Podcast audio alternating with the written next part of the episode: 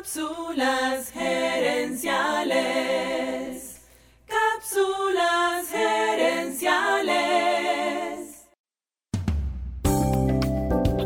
Saludos amigas y amigos y bienvenidos una vez más a Cápsulas gerenciales con Fernando Nava, tu asesor radial de gerencia y mercadeo. Esta semana estamos comparando el liderazgo empresarial con la conducción de orquestas musicales buen director de orquesta conduce a sus músicos hacia el éxito usando cuatro principios. Visión, roles, coaching y liderazgo visible. En la sección anterior hablamos de la visión. Un buen director de orquesta tiene una visión clara de cómo quiere que suene su orquesta y se asegura de compartir su visión con sus músicos y ayudarlos a lograrla. Igualmente, un buen gerente comparte su visión del éxito de la empresa con su equipo y se las recuerda con frecuencia para ayudar a alcanzar esa visión juntos. Hoy hablaremos de roles. En una orquesta, cada músico tiene su instrumento y es experto o experta en ese instrumento. El violinista toca el violín, el pianista el piano y así sucesivamente. ¿Te imaginas si el director le pidiera al trompetista que tocara el violín Obviamente no sonaría bien, pero ¿de quién es la culpa? ¿Del trompetista o del director? Claramente es culpa del director. Sé que el ejemplo suena ridículo.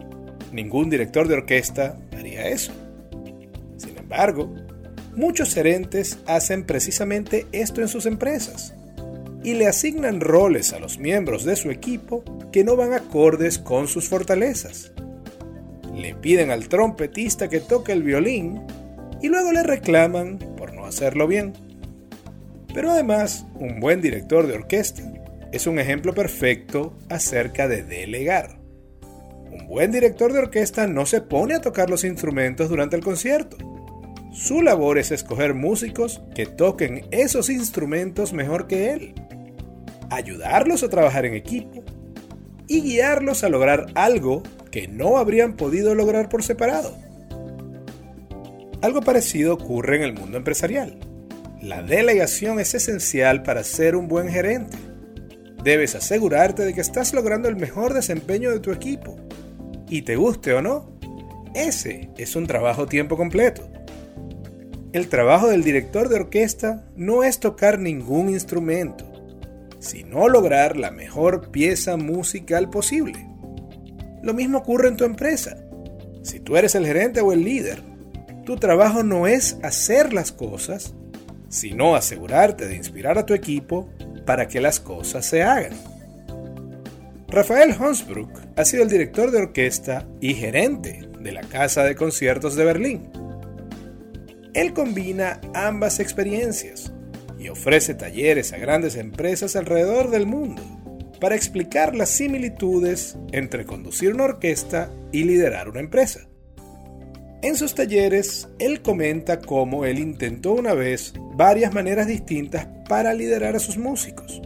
Cuando intentó ser súper controlador, lo que en inglés llaman micromanagement, sus músicos se resistían a ese control. Cuando en cambio se concentró solamente en la música, pero no en los músicos, los músicos se sentían desconectados de su director sentían que él estaba dirigiendo la pieza para su placer individual. Pero cuando involucró a sus músicos en una visión común y les dio libertad para hacer su trabajo lo mejor posible, consiguió los mejores resultados. Un buen director de orquesta conoce las fortalezas de cada uno de sus músicos y les asigna roles y responsabilidades que les ayuden a aprovechar esas fortalezas. Su intención es que los músicos brillen. Así es también un buen gerente.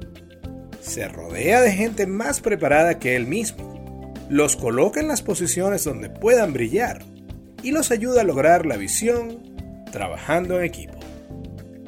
Amigas y amigos, gracias por su atención. Cápsulas Herenciales es para ustedes, así que si quieres sugerir un tema para discutir aquí en el podcast, envíanos un mensaje a Cápsulas Herenciales en Facebook o Instagram. Seguiremos esta conversación en la próxima edición de Cápsulas Herenciales. Hasta entonces recuerda, Tu éxito lo construyes con acciones, no con ilusiones.